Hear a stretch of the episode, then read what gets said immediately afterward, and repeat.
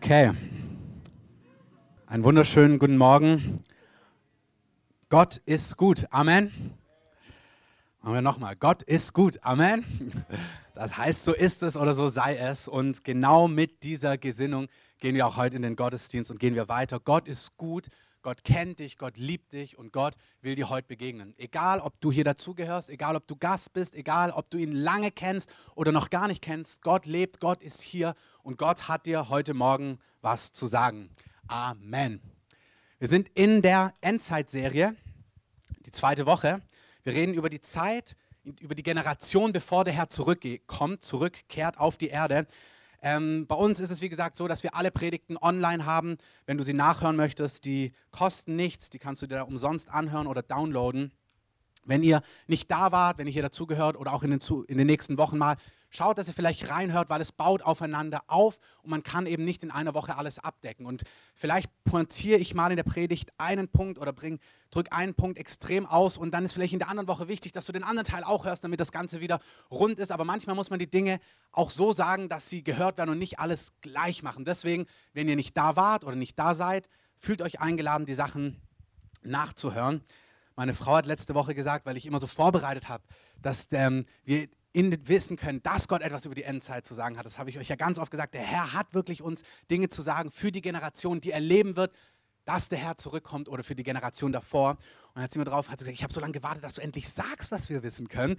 Ähm, und gestern hat mir das auch noch jemand gesagt. Und ich sage, ich sage es ja auch bald. Aber wir machen noch grundlegende Dinge. Ähm, auch heute möchte der Herr einfach weiter Dinge vorbereiten, dass Dinge in unser Herz hineinfallen können. Und was Gott heute zu sagen hat, ein Vers, der ein bisschen das beschreibt, ist Hosea 3, Vers 5. Da heißt es, danach werden die Söhne Israel umkehren und den Herrn, ihren Gott, aufsuchen und David, ihren König. Hier schon mal eine Information. Wenn im Alten Testament nach David, von David gesprochen wird oder vom Sohn Davids, ist das oft ein Zeichen für Jesus. Er ist der Sohn Davids, also er wird in seiner Linie benannt. Also es kommen die Tage, da werden sie den Herrn, ihren Gott, aufsuchen und David, ihren König, das ist nicht der König David, sondern ein Bild für Jesus im Alten Testament, und sie werden sich bebend zum Herrn wenden und zu seiner Güte am Ende der Tage. Am Ende der Tage werden die Menschen, die Nationen dieser Welt sich bebend, mit bebendem Herzen, mit Leidenschaft zu Gott wenden. Warum? Weil sie seine Güte und seine Herrlichkeit und seine Barmherzigkeit sehen werden. Amen. Gott ist gut. Und heute Morgen möchte Gott es aufschließen. Und Herr, das ist, was ich bete, dass dein Wort heute Morgen läuft. Aber noch viel mehr.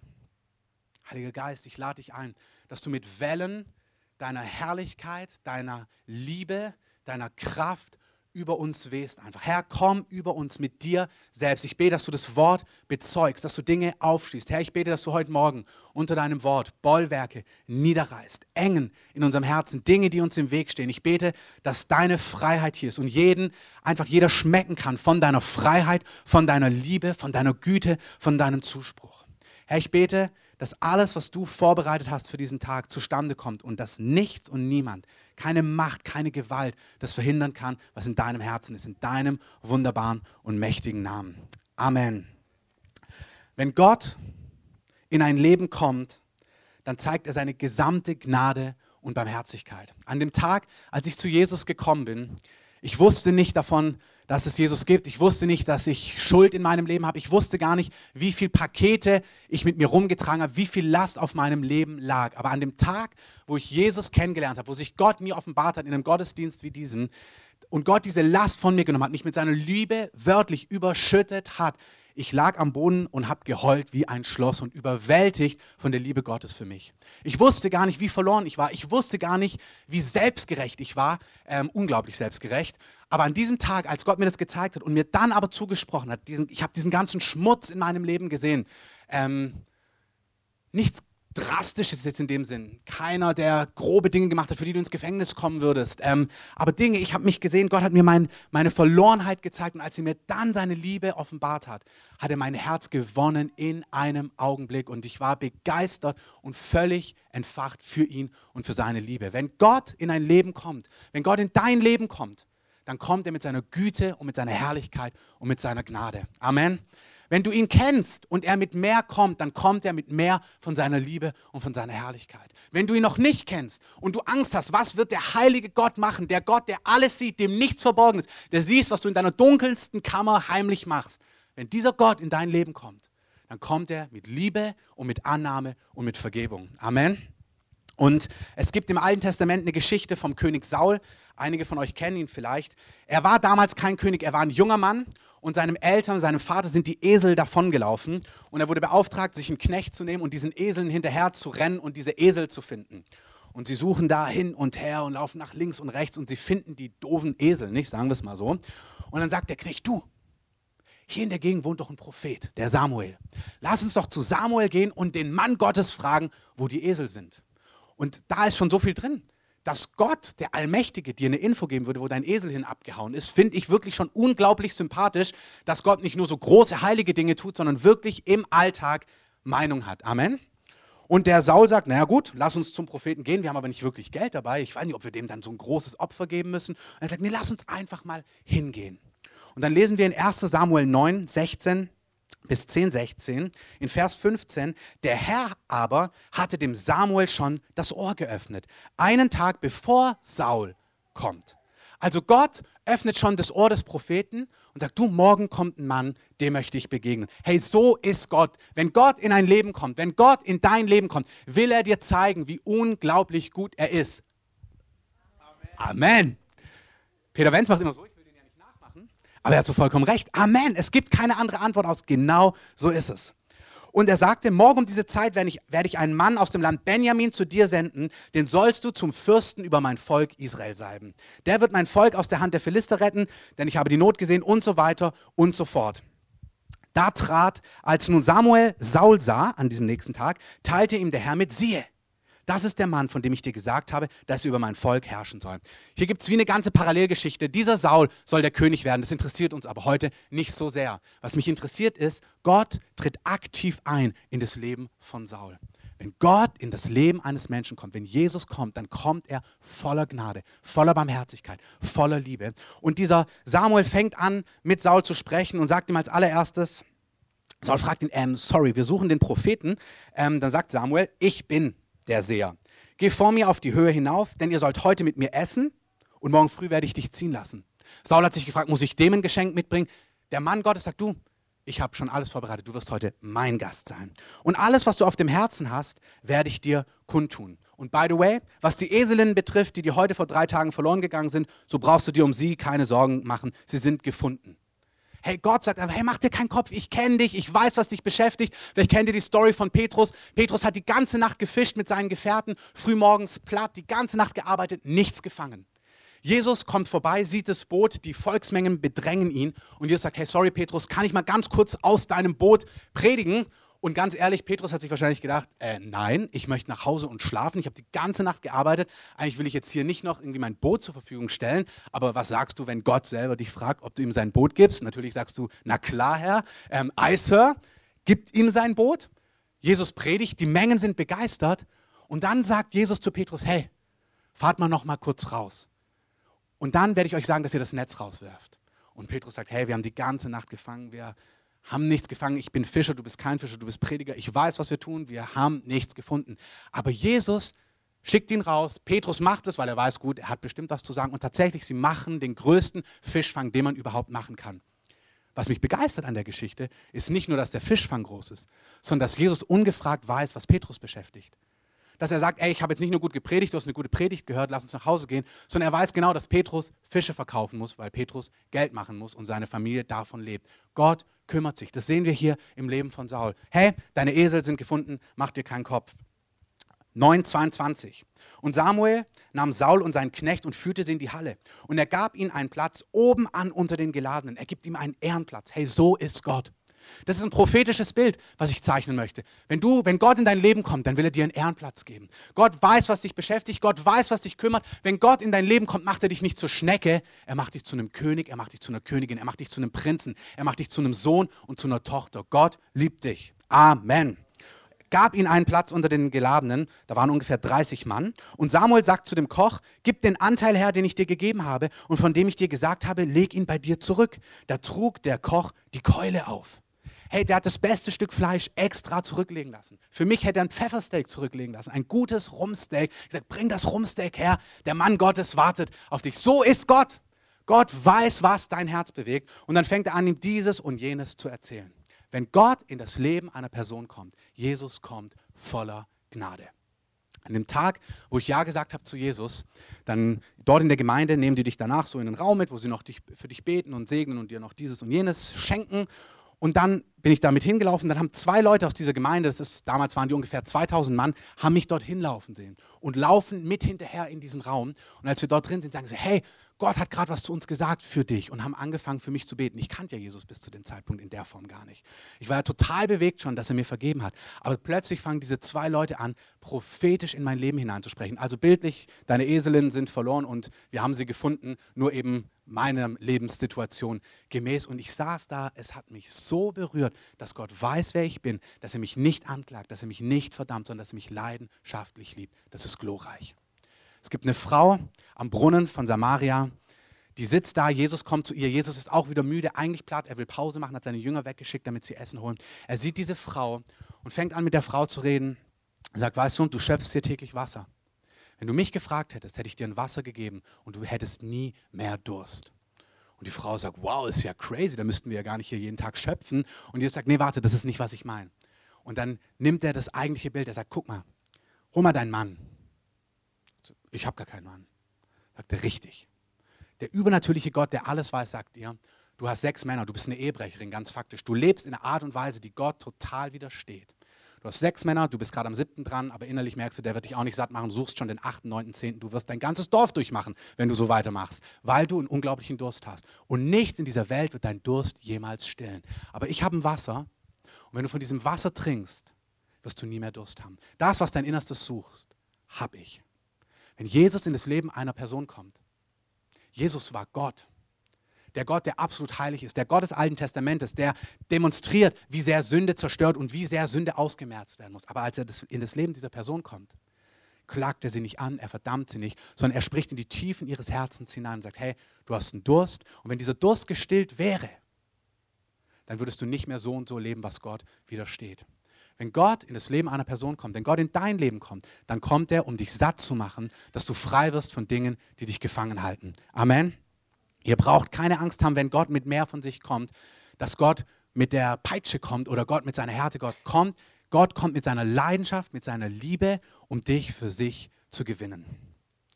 Aber was wir auch lesen im Neuen Testament sind Stories, Apostelgeschichte 4. Da sitzt der Lahme am Tempel. Dieser Mann heißt, es war von Geburt an gelähmt. Also er ist 40, lesen wir später. Der Mann ist 40 Jahre gelähmt und sitzt da tagtäglich am Tempel, um zu betteln. Und als die Jünger kommen, dann die Nachfolger von Jesus, dann fragt er sie, bettelt, ey, kann ich einen Euro haben? Und sie sagen, Euros haben wir nicht, aber was wir haben, das geben wir dir nehmen die Hand und sagen, im Namen von Jesus, im Namen von Jesus von Nazareth, steh auf. Und in dem gleichen Augenblick kommt Kraft durch diesen Mann. Der Mann springt auf und dann lesen wir in 4,21, dass er rumspringt im Tempel. Alle Leute sehen das, alle kennen ihn. Stellt euch mal kurz den vor, den ihr immer betteln seht oder der bei euch immer durch die U-Bahn lauft, der irgendwie herausgefordert ist. Gott will genau an diesen Menschen fantastische Dinge tun, sodass es jeder sieht. Und als die Volksmenge sehen, was Jesus mit diesem Lahm oder die Jünger mit diesem Lahm tun, da heißt es, sie alle verherrlichen Gott um dessen um dessen Willen, was geschehen war, denn der Mensch war mehr als 40 Jahre alt, an dem dieses Zeichen der Heilung geschehen war. Die Leute sind begeistert. Wenn Gott in das Leben eines Menschen kommt, dann kommt er mit seiner ganzen Gnade, mit seiner ganzen Barmherzigkeit. Dann kommt er mit Errettung, dann kommt er mit Heilung, dann kommt er mit Befreiung, dann kommt er mit Lösungen, dann kommt er mit Antworten, dann kommt er mit seiner Liebe, dann kommt er mit Wert, dann kommt er mit Zuspruch. Jesus ist voller Gnade. Amen. Eine letzte Geschichte. Wir haben Freunde, die mussten mit ihrer ganzen Familie reisen. Und sie haben alles summiert, was sie für diese Reise brauchen. Das ist eine große Familie und sie mussten mit einem Flugzeug fliegen. Und alles zusammen hat sich summiert auf 10.900 Euro. Ganz schön viel Geld, finde ich zumindest. Dann haben sie quasi haben so einen Freundeskreis und haben die Sachen aufgelistet, haben aufgelistet, welche Position sie haben und haben den rausgeschickt. Und dann gibt es eine Frau, die seit Jahren und Jahren und Jahren und Jahren ihren Freundesbrief bekommt. Und an dem Tag liest sie diese einzelnen Posten und denkt sich, ich zähle die mal zusammen. Also 1000 Euro plus 500 Euro plus nochmal 1000 Euro plus 477 Euro macht unterm Strich 1900 Euro. Und diese Frau hat seit drei Jahren 10.000, 10.900 Euro zurückgelegt gehabt. Warum? Weil vor, vor drei Jahren hat sie das Geschenk bekommen und Gott hat ihr gesagt, dass sie das in das Reich Gottes hineingeben soll. Wollte es damals in ihre Gemeinde geben, hat dann aber gespürt, wie der Heilige Geist einen Stopp gesetzt hat und gesagt hat, es ist nicht dafür. Und seit drei Jahren liegen diese 10.900 Euro auf der Seite und sie wartet, bis Gott zu ihr spricht, wo sie dieses Geld hingeben soll. Und da kalkuliert sie diese einzelnen Posten zusammen und unterm Strich kommt raus 10.900 Euro. Du, und da hat es geklingelt in ihren Ohren. Da dachte sie, hey, Vielleicht ist das ja Gott, der zu mir spricht und das sind die 10.900 Euro, die ich weggeben soll. Und dann hat sie die Person äh, angerufen und gesagt, also ich muss dir mal Folgendes erzählen. Ich habe hier jetzt 10.900 Euro ähm, und du brauchst ja 10.900 Euro. Und ich habe mich gefragt, ob das der Herr sein könnte. Ähm, ich habe gedacht, was sollst du da sagen? Ähm, ja, Amen. Da muss ich nicht drüber beten. Das ist der Herr, die kannst du gleich überweisen. Ähm, hey, so ist Gott. Gott weiß, was du brauchst. Ob das Heilung ist, Vergebung, Gott ist voller Gnade, voller Barmherzigkeit, voller Güte. Und am Ende der Tage, haben wir gelesen in Hosea, wird Gott mit dieser Herrlichkeit ähm, die Menschen zu sich ziehen. Gott schon jetzt bewegt sich mit seiner Herrlichkeit. Die Güte Gottes, sagt der Römerbrief, führt Menschen zur Umkehr. Nicht die Allmacht Gottes, nicht die Peitsche Gottes, nicht die Souveränität Gottes, sondern die Güte Gottes, die Liebe und die Barmherzigkeit Gottes, die führt zur Umkehr. Was bindet dich an eine Person? Wenn sie dir eine Szene macht, weil du falsch bist oder weil du dich nicht so verhältst, wie sie es möchte? Oder bindet dich an eine Person, wenn sie dich mit Liebe überschüttet? Wenn sie dir kommuniziert, wie sehr sie dich gern hat, wie sehr sie dich mag, in, egal in welcher Konstellation es ist. Härte zieht Menschen nicht und bindet Menschen nicht auf Dauer. Dann kommst du vielleicht aus Angst oder weil du, keine, weil du keinen Stress haben möchtest. Liebe bindet Menschen an Gott und auch untereinander. Liebe ist der entscheidende Faktor. Das heißt, bevor Gott dieses Zeitalter zu Ende geht, wird er in einem nie dagewesenen Maß seine Güte und Barmherzigkeit über diese Erde ausbreiten. Und jeder wird es sehen. Amen. In jeder Heimsuchung Gottes ist es so. Das ist jetzt schon hier, wenn wir sehen, wie Gott Menschen heilt, gesund macht. Wir haben ja so viele Heilungen erlebt, so viele Berührungen, so viele Durchbrüche. Das ist, weil Menschen, weil Gott Menschen zeigen möchte, wie liebevoll und wie, ja, wie herrlich er einfach ist. Und er sucht Herzen, die diese Liebe sehen und darauf sagen, ja, ich will dir mein ganzes Herz geben. Guck mal, wer möchte damit spielen?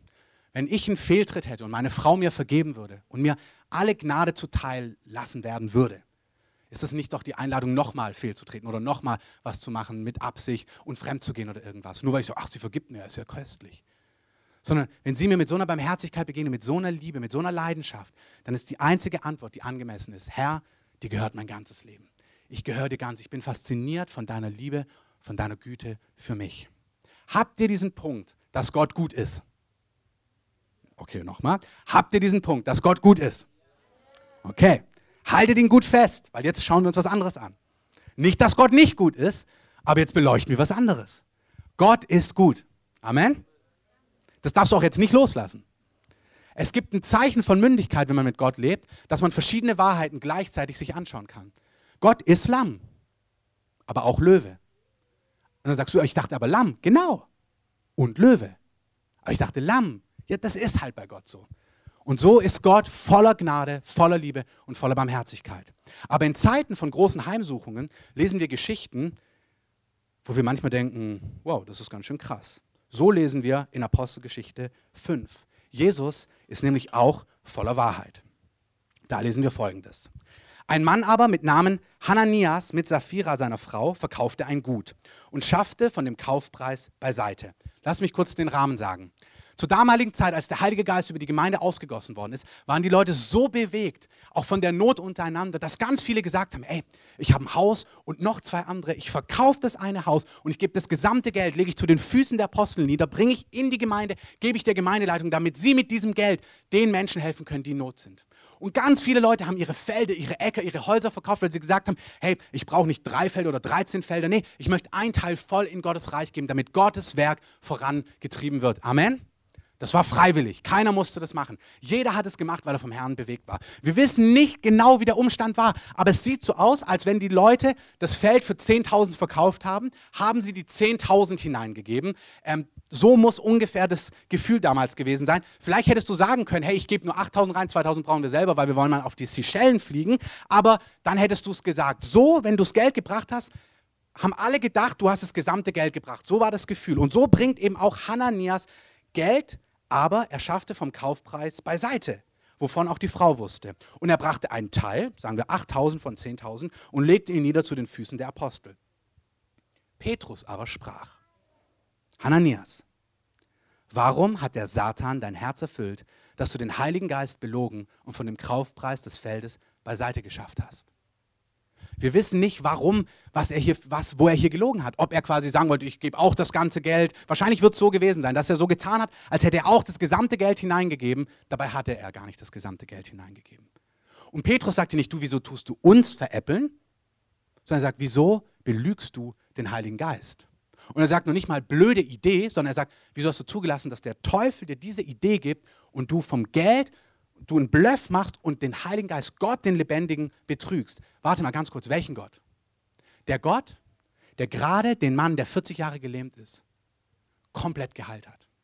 Der Gott, der einer siebenfachen Ehebrecherin einfach sagt, dir ist alles vergeben. Ich gebe dir ein Wasser, du wirst nie mehr Durst haben. Hey, und fortan sündige nicht mehr. Der Gott, dessen Gnade kein Ende hat, so hoch die Himmel über der Erde sind, so hoch ist seine Gnade über denen, die ihn fürchten, sagt das Wort. Der Gott, der voller Barmherzigkeit ist, von dem Gott spricht Petrus und sagt, wieso hast du diesen Gott, der voller Gnade und Barmherzigkeit ist, belogen und von dem Kaufpreis des Feldes beiseite geschafft? Vers 4. Blieb es nicht dein, wenn es unverkauft blieb? Und war es nicht, nachdem es verkauft war, in deiner Verfügung? Warum hast du dir diese Tat in deinem Herzen vorgenommen? Nicht Menschen hast du belogen, sondern Gott. Als aber Hananias diese Worte hörte, fiel er hin und verschied. Also der rennt nicht raus und sagt sorry, der hört es und fällt unmittelbar tot um. Und es kam große Furcht über alle, die es hörten. So ging es mir auch, als ich das gelesen habe. Ich so, wuh. Die jungen Männer aber standen auf, hüllten ihn ein, trugen ihn hinaus und begruben ihn. Es geschah aber nach, nach dem Verlauf von etwa drei Stunden, dass seine Frau hereinkam, ohne zu wissen, was geschehen war. Also man muss sich die Szene nur mal vorstellen. Also alle sitzen da alle sind geschockt von dem, was passiert ist. Jetzt kommt die Frau rein. Sie weiß nicht, was ist. Und du merkst so, ach du liebe Zeit. Und denkst dir, hoffentlich sagt sie das Richtige. Ähm, Petrus aber antwortet ihr, sag mir, ob ihr für so und so viel das Feld verkauft habt. Also ganz konkret, Safira, habt ihr das Feld für 8000 verkauft? Das ist, was dein Mann hier abgeliefert hat. Sie aber sprach, ja, genau für so viel. Petrus aber sprach zu ihr, warum seid ihr übereingekommen, den Geist des Herrn zu versuchen? Siehe, die Füße derer, die deinen Mann begraben haben, sind an der Tür und sie werden dich hinaustragen. Sie fiel aber sofort zu seinen Füßen nieder und verschied. Und als die jungen Männer hereinkamen, fanden sie sie tot und sie trugen sie hinaus und begruben sie bei ihrem Mann. Vers 11. Und es kam große Furcht über die ganze Gemeinde und über alle, welche dies hörten. Dann geht es ganz schön weiter. Aber durch die Hände der Apostel geschahen viele Zeichen und Wunder unter dem Volk und sie waren alle einmütig, aber von den übrigen wagte keiner, sich ihnen anzuschließen. oh nee, von der Crew will ich doch kein Teil sein. Ich überlege mir das gut. Hey, der Herr kommt am Ende der Tage mit einer Herrlichkeit sondergleichen. Sowas werden wir niemals gesehen haben. Und gleichzeitig wird eine Ehrfurcht, eine Heiligkeit auf die Gemeinde kommen, dass Menschen nicht einfach sagen, netter Club, hier bin ich auch Teil von, sondern sie werden sich genau überlegen, will ich mein Leben an diesen Herrn, der absolut heilig ist, vor dem wirklich Himmel und Erde erbeben, ähm, will ich dem mein Leben geben? Will ich vor diesem Gott leben? Unser Gott, dem wir dienen, ist ein verzehrendes Feuer. Unser Gott, dem wir dienen, ist heilig ohne Maß. Und ganz ehrlich, ich möchte, dass beide Säulen in eurem Leben etabliert sind. Dass ihr die Liebe wisst, die alles vergibt. Es gibt nichts, was du getan haben kannst, was du tun wirst oder was in der Zukunft irgendwann mal geschieht, was Gott nicht vergeben würde. Seine Gnade kennt keine Grenzen. Seine Gnade ist so hoch, die Himmel über die Erde sind so hoch, so übermächtig, nicht mächtig, so übermächtig ist seine Gnade gegenüber denen, die ihn fürchten. Die total verstehen, dass dieser Gott heilig ist und dass mit diesem Gott nicht gespielt wird. Dass dieser Gott ein verzehrendes Feuer ist, der, wenn er etwas falsch nennt, etwas Sünde nennt, wissen, das ist Sünde. Die damit nicht spielen, sondern sagen, Herr, mir geschehe nach deinem Willen. Das, was du sagst, ist Wahrheit.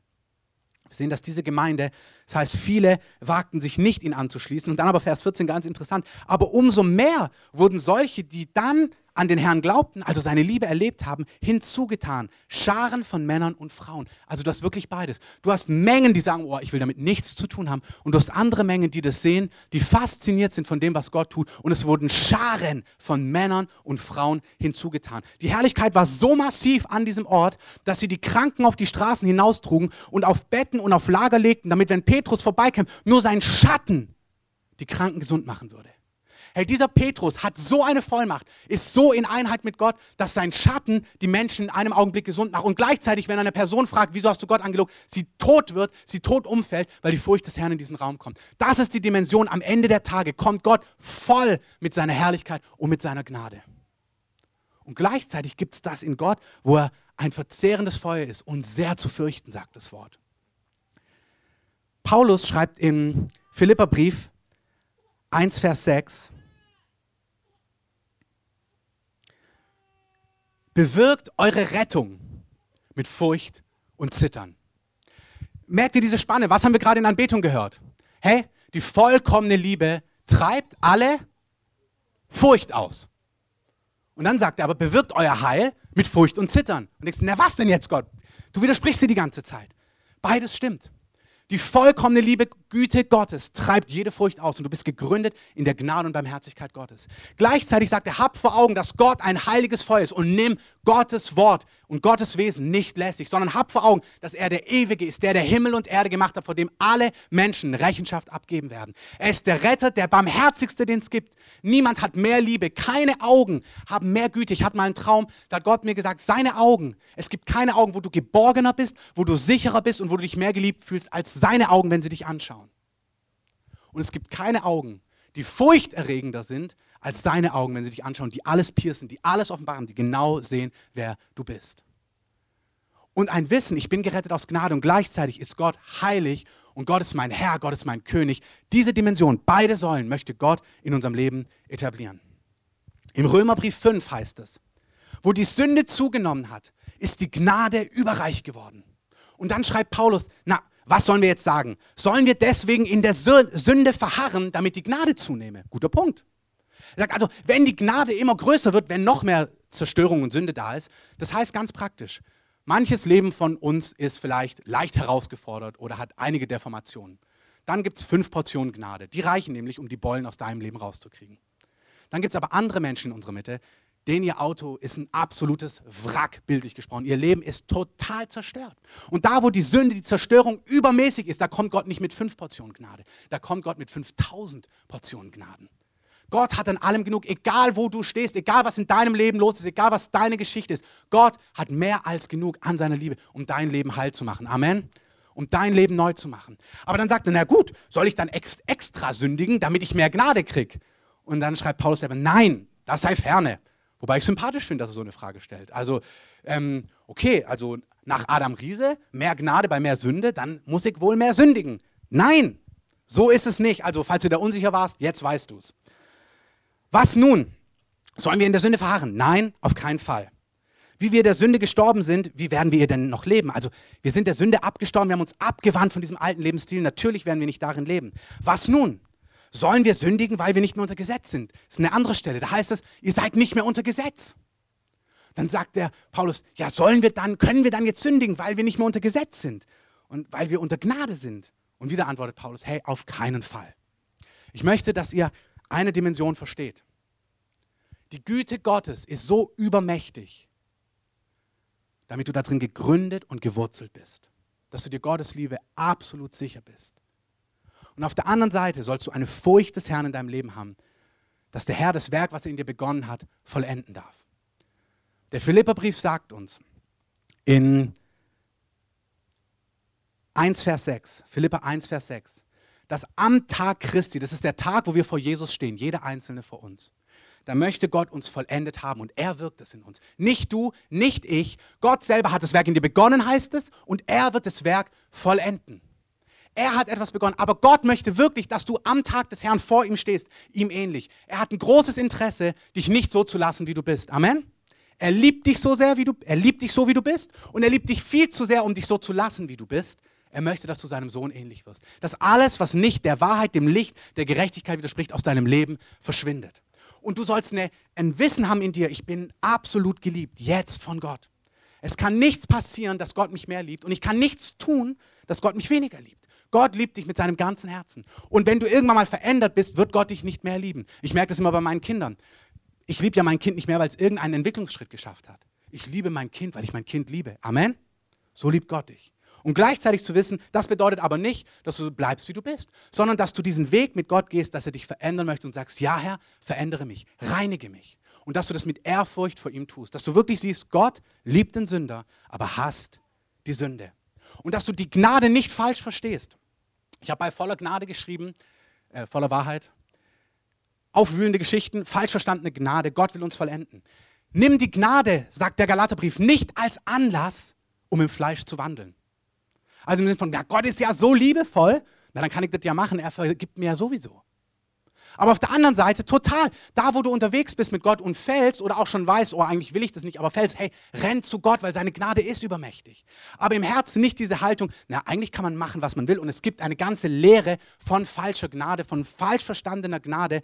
Das ist nicht, was gemeint ist. Die Gnade soll dir zeigen, Gott liebt dich ohne Ende. Seine Liebe hat kein Ende. Aber es ist keine Einladung, in diesen Dingen zu verharren. Amen. Und ich möchte, dass wir uns eine Geschichte anschauen ähm, von Saul, weil wir uns den, weil wir von dem schon gesprochen haben, was bei ihm da gelaufen ist. Weil er wurde auch von Gottes Liebe radikal überströmt und radikal überschüttet. Und bei ihm ist es nicht gut gelaufen. Und ich möchte, dass wir uns anschauen, warum ist es bei ihm nicht gut gelaufen? Wieso ist Saul gescheitert? Ich sage euch schon das Ende der Geschichte. Saul wurde von Gott verworfen. Das gibt es doch nicht. Genauso wie Hananias und Sapphira. Warum? Wie passiert das? Was passiert zwischendrin, zwischen dieser unglaublichen Gnade und einem Punkt, wo du von Gott abfällst oder Gott dich verwirft? Und im Leben von Saul ist es so, dass nachdem er gesalbt worden ist, Samuel zu ihm sagt, Sa Saul, warte sieben Tage. Ihr werdet einen Kampf, eine Schlacht haben bald gegen die Ammoniter. Warte sieben Tage. Nach sieben Tagen werde ich kommen und dir sagen, was zu tun ist. Und wie gesagt, es ist Gerade diese Punkte, nehmt das mit rein. Auch hier, das ist ja zum Beispiel was, wo der Feind auch zum Beispiel gar nicht möchte, dass man das jetzt hört. Aber dieser Punkt ist enorm wichtig. Also wenn du merkst, dass du jetzt gerade, ach, gerade jetzt müde wirst, du, dann ist es nicht die dicke Luft, sondern dann halt dich wach und sei genau da. Du sollst hören, was da geschehen ist. Also Samuel sagt zu Saul, warte sieben Tage, dann werde ich dir sagen, was zu tun ist. Gut, Samuel wartet, Tag 1. Tag 2, Tag 3, Tag 4, Tag 5, Tag 6 und er sieht, wie die, Gegen, die Armee der Gegner anfängt sich zu formieren. Und er sieht, ey, die sind kurz vor einem Angriff. Und er merkt, langsam wird er nervös, weil er nicht so der unbedingte streitbare Held ist, sondern er weiß, er steht hier, er ist gerade frisch König geworden, er hat nicht wirklich viel Ahnung. Der Prophet sagt, warte sieben Tage, dann komme ich und ich werde dir sagen, was los ist. Er sieht seine Männer, er sieht die gegnerische Armee und die Armee fängt an, sich zu wappnen. Er sieht, ein Angriff steht kurz bevor, Tag 7 kommt und Samuel ist immer noch nicht da. Kann sich irgendjemand reinfühlen in das Herz Sauls, wie sich das anfühlt? Bitte ehrlich antworten. Gut, du wirst nervös. Ich zumindest würde nervös werden. Und jetzt weiß er, wir haben noch nicht mal Gott geopfert. Und er weiß, eigentlich müssen wir Gott opfern, damit Gott mit uns kämpft. Und dann denkt er sich, naja, am besten opfer ich selber. Und dann sieht er, dass seine Leute auch anfangen, nervös zu werden. Und der erste sagt, oh, ich muss nach Hause, also ich komme später wieder. Und der nächste, ja, ich muss auch weg. Und er denkt sich, hey, warte mal, Leute, wir haben hier gleich einen Kampf, die gegnerische Armee kommt, ihr könnt jetzt nicht alle nach Hause gehen. Und denkt sich, okay, warte, warte, ich werde selber opfern. Und fängt an zu opfern, schlachtet Gott, damit Gott im Boot ist. Ich denke, alle können es nachvollziehen. Und dann kommt Samuel und sagt, Saul, was machst du denn hier? Sagt er, na ja, du hast doch gesagt, dass du am siebten Tag kommst und das Volk ist an, hat angefangen abzuhauen und ich habe Paras bekommen, weil der Angriff steht kurz bevor und ich wusste nicht, was ich tun soll. Da dachte ich mir, ich opfere selber. Und Samuel sagt zu ihm, du bist ungehorsam und du hast Gott verworfen. Und ich sage, was? Und an diesem Punkt möchte ich, dass ihr euer Herz öffnet. Diese Umstände, Gott konzipiert Umstände in unserem Leben in einer Art und Weise, dass es ganz leicht wäre zu sagen, die Umstände sind an etwas schuld. Du bist sieben Tage nicht gekommen, die Leute hauen ab, die gegnerische Armee wappnet sich zum Kampf. Ich musste faktisch dieses und jenes tun. Aber Gott kommt in diese Situation und sagt, nein, Saul, ich habe diese Situation so konzipiert, dass du ehrlich dein Herz erkennen kannst. Zum Beispiel bei dir, Saul, dass wenn du nervös bist, dass du dir, wenn du dir nicht sicher bist, dass du anfängst, dein eigenes Ding zu machen, auch gegen Gottes Anweisungen. Und es braucht schon Demut, dass du an der Stelle sagst, ja, stimmt. Weil es wäre so leicht zu sagen, nee, warte mal, du bist nach sieben Tagen nicht gekommen. Du hättest ja einfach mal eine Stunde früher kommen können. Du wusstest doch genau, was, was Sache ist.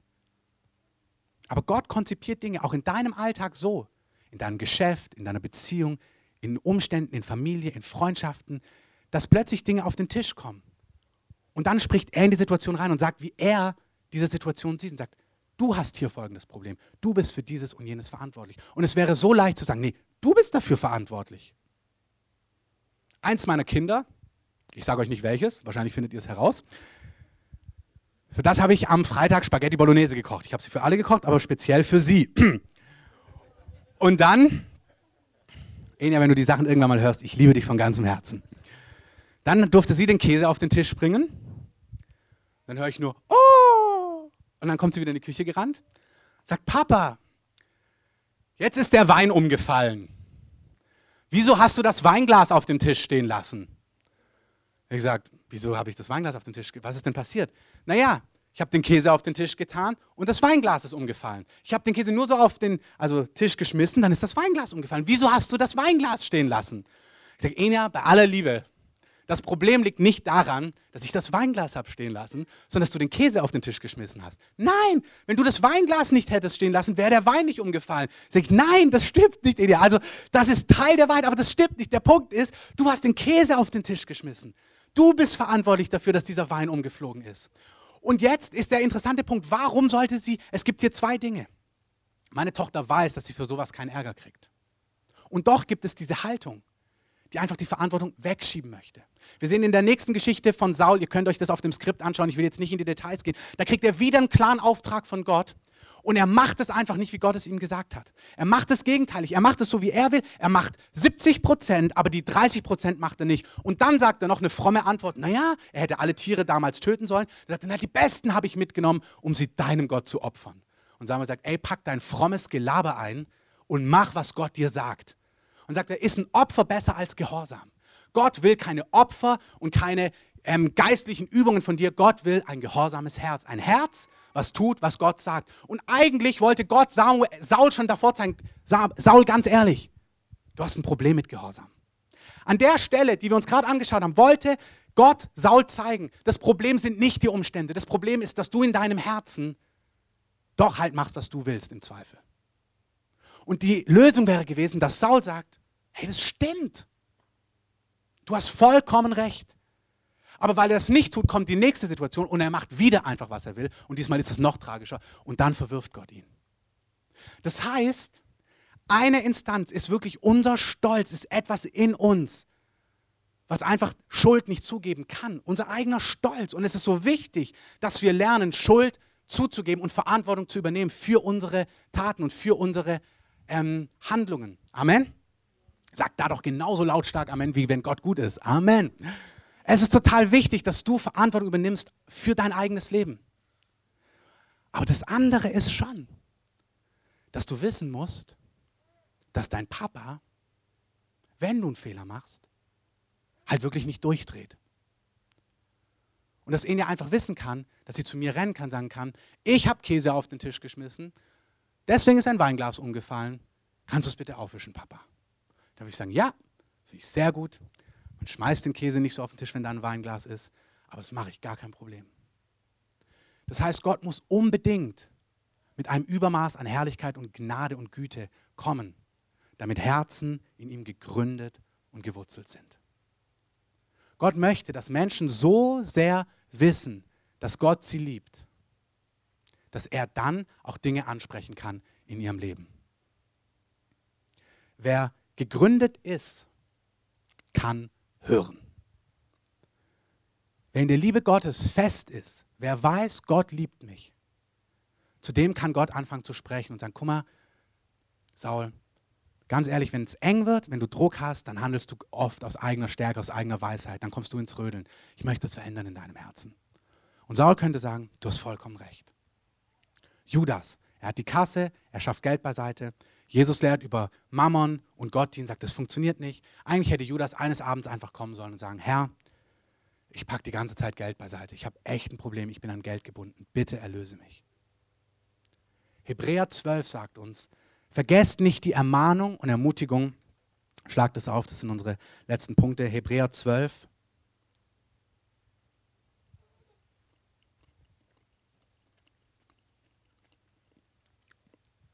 Da heißt es, vergesst nicht die Ermutigung, Ermahnung, die euch zu, hier heißt es immer Söhne, aber Söhne ist wirklich immer Söhne und Töchter. Also ich übersetze es mit Kindern, die zu euch als Kindern spricht. Mein Kind, schätze nicht gering des Herrn Erziehung und ermatte nicht, wenn du von ihm zurechtgewiesen wirst.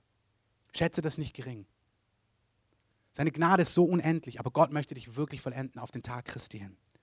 Denn wen der Herr liebt, den erzieht er. Er schlägt aber jedes Kind, das er aufnimmt, das ist das Bild. Was ihr erduldet, ist zur Erziehung. Gott behandelt euch wirklich als Kinder. Denn ist der ein Kind, den der Vater nicht züchtigt? Wenn ihr ohne Erziehung seid, deren alle teilhaftig geworden sind, so seid ihr Bastarde und nicht Kinder. Wir hatten ja auch unsere leiblichen Väter als Erzieher und scheuten sie. Sollten wir uns nicht vielmehr dem Vater der Geister unterordnen und leben? Vers 10. Denn sie erziehen uns für wenige Tage nach ihrem Gutdünken. Ich bringe meiner Tochter was für wenige Tage bei Käse, schmeißt man nicht auf den Tisch, weil sonst Weingläser umfallen. Und dann überlege ich mir, wie ich sie erziehe. Aber er erzieht uns zum Nutzen, damit wir seiner Heiligkeit teilhaftig werden. In Vers 14 lesen wir, dass Gott uns heiligt, weil ohne die Heiligung wird niemand Gott schauen. Herr Gott möchte dich heiligen und reinigen und vollenden, damit du Gott sehen kannst. Und dann heißt es hier, alle Züchtigung, hört ganz kurz zu, Vers 11, alle Erziehung scheint uns zwar für die Gegenwart nicht Freude, sondern Traurigkeit zu sein. Das kennen wir alle. In dem Augenblick, wo Gott anfängt, dich zu erziehen, dir Dinge zu zeigen, da wo er sagt, Saul, du hast ein Problem, ehrlich gesagt, Saul, bist du widerspenstig, voller Widerrede. Du hast immer was dagegen zu sagen. Dein Herz ist unabhängig. Beim nächsten, hey, du bist an Geld gebunden. Hey, du bist in Unreinheit. Hey, deine Augen, die wandern zu viel. Ich weiß nicht, was Gott zu dir sagt. Aber in den Phasen, wo Gott diese Dinge anspricht in unserem Leben, da ist uns das, da fühlt sich das fast wie Traurigkeit an. Da fühlt sich das nicht glorreich an. Aber dann sagt er, nachher aber gibt sie denen, die durch sie geübt sind, die friedvolle Frucht der Gerechtigkeit. Und mit diesen Gedanken möchte ich es zusammenbinden. Wenn eine Person in der Liebe Gottes gegründet ist, und deswegen wird Gott am Ende der Tage und auch in unserer Mitte und heute seine Barmherzigkeit in un nicht bekannte Art und Weise ausgießen. Seine Liebe, seine Güte, seine Gnade. Damit jeder weiß, Gott liebt mich leidenschaftlich. Und wer gegründet ist, zu dem kann Gott anfangen zu sprechen und sagen, hey, dieses und jenes möchte ich bei dir verändern. Der muss, fühlt sich nicht verdammt und kommt immer unter so eine Glocke und denkt sich, boah, jetzt fühle ich mich wieder tagelang elend. Noch schiebt er es weg, weil er die Furcht des Herrn und denkt, naja, ist doch alles Gnade, who cares, ob ich darin lebe oder nicht, sondern du weißt, nein, nein, Gnade Gottes und Furcht des Herrn. Beide Dinge müssen in Position sein, sonst ist es schräg. Sprich, du wirst nicht die Erziehung Gottes verwerfen, sondern du sagst, ja, ich will vollendet werden. Natürlich wird Gott sprechen, aber ich ruhe in der Liebe Gottes. Und dann sagt er, wenn du geübt bist da drin, also wenn du gelernt hast, in der Liebe Gottes zu ruhen und dann zu erleben, wie Gott im Alltag dir einfach Dinge aufzeigt in deinem Leben, dann produziert das eine Frucht von Gerechtigkeit und voller Frieden. Die Konsequenz, wenn du so lebst, ist, dein, dass dein Innerstes voller Frieden ist. Warum? Weil du weißt, dass Korrektur keine Ablehnung ist. Wirklich, das Gegenteil ist der Fall. Wen der Herr liebt, den weist er zurecht. Wenn du erlebst, dass Gott dir Dinge aufzeigt und dich korrigiert, dich überführt, ist es ein Zeichen seiner leidenschaftlichen Liebe für dich. Lass uns aufstehen und die Musik einspielen.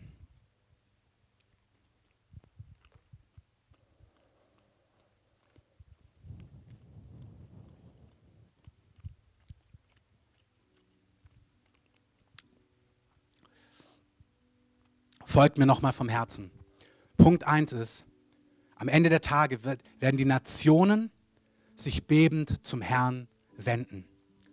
Gott kommt mit einer Herrlichkeit in dieser Generation, bevor er zurückkehrt, wo er seine Gnade, seine Vergebung, seine Liebe ausgießen wird, in einer Art und Weise, dass wir auf die Knie fallen werden, um ihm die Ehre zu geben. Dieser Gott der so voller Gnade und Barmherzigkeit ist, ist der Gott, der uns vollendet. Der Gott, der uns heiligt. Der Gott, der uns nicht lässt, wie er ist, wie wir sind. Der Gott, der uns reinigt von allem Stolz. Der Gott, der dich reinigt von allem Hochmut. Der Gott, der dich reinigt von aller Unabhängigkeit. Der Gott, der dich reinigt von aller Lust, von aller Unreinheit, von aller Habsucht, von allem Götzendienst. Der Gott, der die Sünde liebt, aber die Sünde hasst. Beide Dinge müssen in Position sein.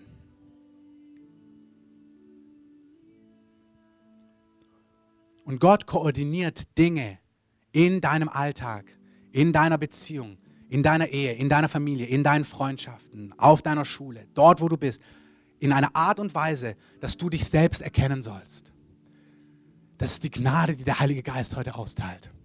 Du sollst erkennen, wer du bist und wie du bist. Und du sollst erleben, wie du so gegründet bist in der Liebe Gottes, so überströmt bist von der Annahme Gottes, dass wenn Gott dich überführt, wenn Gott dich korrigiert, dass es dich nicht erschüttert. Dass du so ruhst in seiner Liebe, dass du weißt, ich bin leidenschaftlich geliebt von Gott und deswegen merken kannst, ja, du hast vollkommen recht. Da gibt es Stolz in meinem Leben. Da gibt es Unabhängigkeit in meinem Leben. Herr, verändere das. Wenn wir im Licht wandeln, wie er im Licht ist, haben wir Gemeinschaft miteinander. Und das Blut Jesu, seines Sohnes, reinigt uns von jeder Sünde. Im Licht wandeln hier heißt nicht ohne Sünde wandeln, sonst müsste das Blut Jesu uns nicht reinigen. Im Licht wandeln hier bedeutet, dass du transparent vor Gott wandelst. Gott möchte, dass du so in der Liebe Gottes gegründet und gewurzelt bist, dass du vor Gott nichts versteckst, sondern dass du in Transparenz vor ihm lebst. Wenn du so lebst, stell dir dein Fenster vor, wenn die Frühlingssonne reinscheint, dann siehst du plötzlich die Flecken, wo nicht sauber geputzt ist. Und dann sagst du, genau so ist es in meinem Leben. So sieht's aus, Herr. Und dann reinigt dich das Blut seines Sohnes von jeder Sünde. Wenn wir sagen, dass wir keine Sünde haben, betrügen wir uns selbst. Und die Wahrheit ist nicht in uns. Wenn wir unsere Sünden bekennen, ist er treu und gerecht, dass er uns die Sünden vergibt und uns reinigt von jeder Ungerechtigkeit. Wenn wir sagen, dass wir nicht gesündigt haben, machen wir ihn zum Lügner und sein Wort ist nicht in uns. Meine Kinder, ich schreibe euch dies, damit ihr nicht sündigt.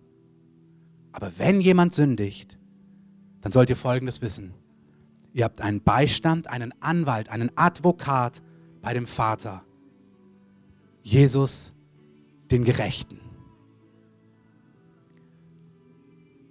Der Heilige Geist möchte uns die Gnade geben, eine Gemeinde zu sein, die in beständiger Buße vor ihm lebt. Nicht in Selbstverdammnis, nicht in Selbstkasteiung, aber in so einer Transparenz, dass du täglich merken kannst, oh Herr, ja, dieses Wort, diese Härte, diese Lieblosigkeit, dieser Blick, Herr, reinige mich, mach mich dir ähnlich. Danke für deine Liebe.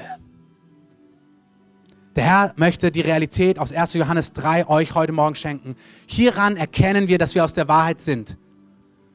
Und so bringen wir unser Herz zur Ruhe. Dass wenn uns das Herz verurteilt, wir wissen, dass Gott größer ist als unser Herz und alles kennt. Herr, wenn du jemand bist, den das Herz verurteilt, der sich so schnell innerlich verdammt und schlecht fühlt, wenn das Herz dich verurteilt, sollst du wissen, Gott ist größer als dein Herz und kennt dich in und auswendig und hat in, mit all deinen Abgründen zu dir schon lange Ja gesagt.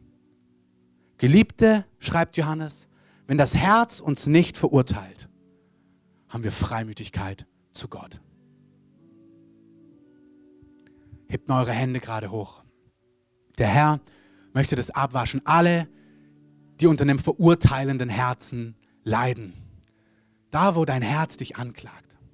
Da, wo du es kaum ertragen kannst, dass du korrigiert wirst. Oder dass jemand dieses Gefühl, du hast vielleicht so oft gehört, dass du nicht gut bist, wie du bist. Dieses Lebensgefühl, dass du nicht gut bist, wie du bist. Dass du es gar nicht mehr hören kannst von Gott was aber eine Falle stellt. Du musst unbedingt hören können, wo Gott zu dir spricht, auch korrigierend. Und deswegen muss dein Herz in Liebe gegründet sein und gewurzelt sein. Und Heiliger Geist, du bist der, der die Liebe Gottes in unser Herz ausgießt. Und ich bete, dass du jedes Herz, was das heute Morgen braucht, jetzt flutest mit deiner Liebe, die alles Denken übersteigt. Herr, ich bete, dass jedes Herz so in Liebe gegründet und gewurzelt ist, dass jeder so um deine Annahme um deine Wertschätzung, um deine Begeisterung weiß, dass wenn du Dinge ansprichst, er nicht erschüttert wird oder sich abgelehnt fühlt. Wir sagen wirklich, dieses Lebensgefühl, dass Korrektur gleich Ablehnung ist, soll verschwinden. Herr, lehr uns, im Licht zu wandeln, wie du im Licht bist. Lass uns, wenn wir in Situationen wie Saul sind, nicht die Umstände, den Ehepartner, den Chef, den Nachbarn verantwortlich machen, sondern lass uns sehen, wo in uns etwas nicht deinem Maß von Liebe, von Reinheit, von Heiligkeit entspricht. Gib uns die Gnade, Verantwortung zu übernehmen für unser Leben.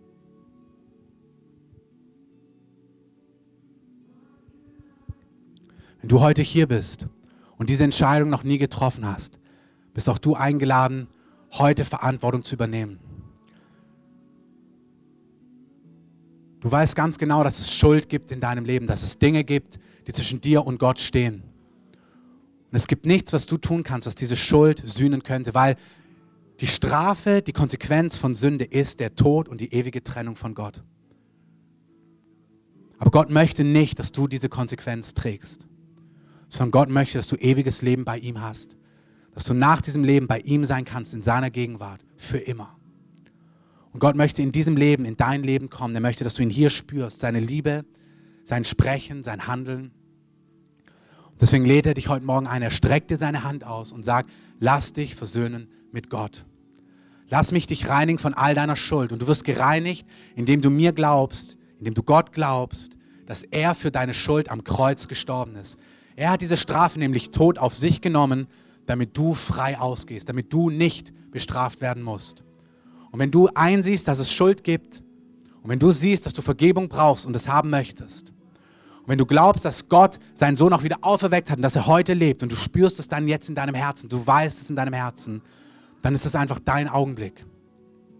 Wenn du sagst, ich möchte, dass Gott in mein Leben kommt und alles neu macht, ich möchte mit dir leben, Gott. Du sollst der Herr meines Lebens sein. Wenn dich das betrifft, heb doch einfach mal kurz deine Hand nach oben. Sag, Herr, ich möchte diese Entscheidung für dich heute treffen.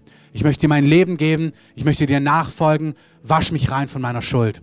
Auch diejenigen, die die Aufnahme hören, triff diese Entscheidung jetzt. Wenn dich das betrifft, heb deine Hand einfach gerade ganz nach oben, an sie sehen kann. Ja, heb sie nach oben, das ist kein Problem. Wenn es noch jemand betrifft, heb einfach deine Hand nach oben. Ist egal, was Menschen denken. Heb sie nach oben und gib dem Herrn einfach dieses Zeichen. Danke, König Jesus. Und wir beten jetzt einfach zum Abschluss gemeinsam dieses Übergabegebet. Und wenn dich das betroffen hat, bete es mit aus deinem Herzen. Herr Jesus, danke, dass du mich liebst, so wie ich bin. Dass du mich ganz genau kennst und dass du mich willst dass du für mich gestorben bist. Dass du mich reinwäschst von all meiner Schuld. Herr, vergib all meine Schuld.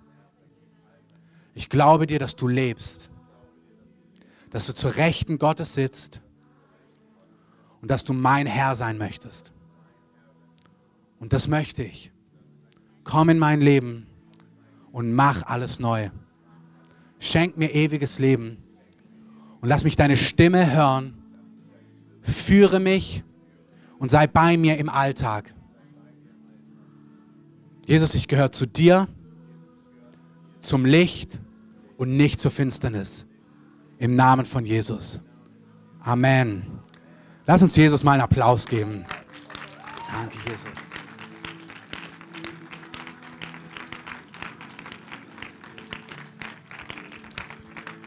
Wenn wenn euch, mir merkt, wenn ihr das zum ersten Mal gebetet habt oder wieder gebetet habt, euer Leben Gott neu gegeben habt, kommt gerne hier nach vorne.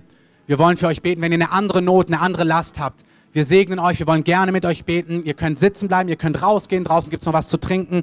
Ähm, wenn das Gebetsteam schon nach vorne kommen kann.